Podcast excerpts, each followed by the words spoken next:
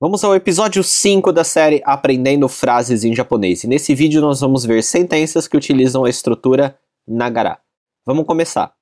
Kanojo ga aruki nagara hanashita. Enquanto andava, ela falava. Aqui nós temos a palavra kanojo, que significa ela, e aqui nós temos o verbo aruku, que significa caminhar ou andar. Só que ele está aqui com a estrutura nagara. E que, que ele passa a significar quando você tem o Nagara? Ele passa a dar essa ideia de enquanto caminhava. Então o verbo ficou enquanto caminhava Aruki Nagara. E aqui a outra ação que ela fez, Hanashita. Hanasu é o verbo falar. Kanojo ga Aruki Nagara Hanashita. Enquanto ela andava, ela falava. Próxima sentença. Kino terebi o minagara gohan o tabetei mashita. Ontem, enquanto eu via televisão, estava comendo arroz. Então aqui o verbo que nós temos com o nagara é o verbo miru, que significa ver. Então vamos lá. Primeiro nós temos aqui kino, que significa ontem. Depois temos terebi, que significa televisão. E aí nós temos o verbo miru, que significa olhar, assistir, ver. Então ver televisão é terebio miru. Enquanto via televisão, terebio mi nagara. Colocou o nagara no verbo. E aí o que, que ele fazia enquanto ele via televisão? Gohan o tabetei mashita. Gohan significa refeição, almoço, arroz. E taberu é o verbo comer. Aqui ele está na forma, ele tá na forma T e depois o verbo iru no passado, indicando que ele estava fazendo a ação.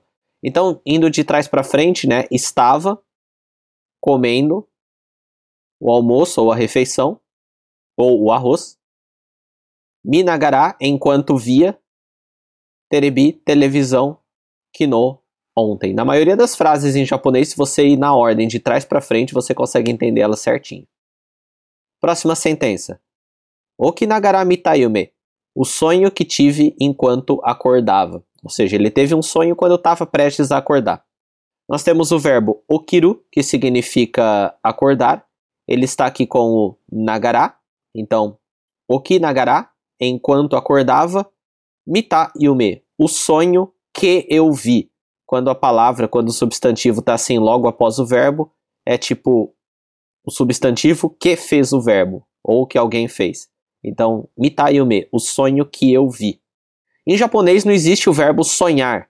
O verbo para falar sonhar você diz Yumeo miru, que significa ver um sonho, assistir um sonho. Então temos aqui o verbo miru e a palavra yume, que significa sonho. Próxima sentença. Otou-san wa hohoemi nagara imashita. O pai ou papai disse enquanto sorria. Então, otou-san significa o pai. Hohoemu é o verbo sorrir, só que aqui ele está com o nagara. Hohoemi nagara. Enquanto sorria, e aí, para concluir, nós temos o verbo yu, que significa dizer. Só que aqui ele está na forma masu e no passado, imashita. Assim ele fica mais formal. E a última sentença, Mago namida o nagashi nagara kotaemashita. O meu neto respondeu enquanto chorava. Mago significa neto, namida significa lágrima, nagasu significa escorrer, circular, fluir, Aqui ele resolveu falar chorar usando essa expressão que é namidao nagasu, que é tipo derramar lágrimas, escorrer lágrimas.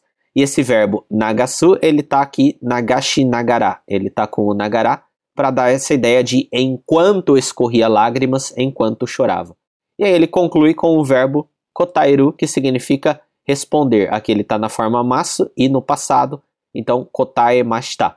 Então, estas são as cinco sentenças de hoje utilizando a estrutura Nagara. Se você gostou desse vídeo, deixe um comentário dizendo o que, que você mais gostou nele e também, por favor, dê sugestões de temas para os próximos vídeos da série Aprendendo Frases em Japonês. Vejo você na próxima aula.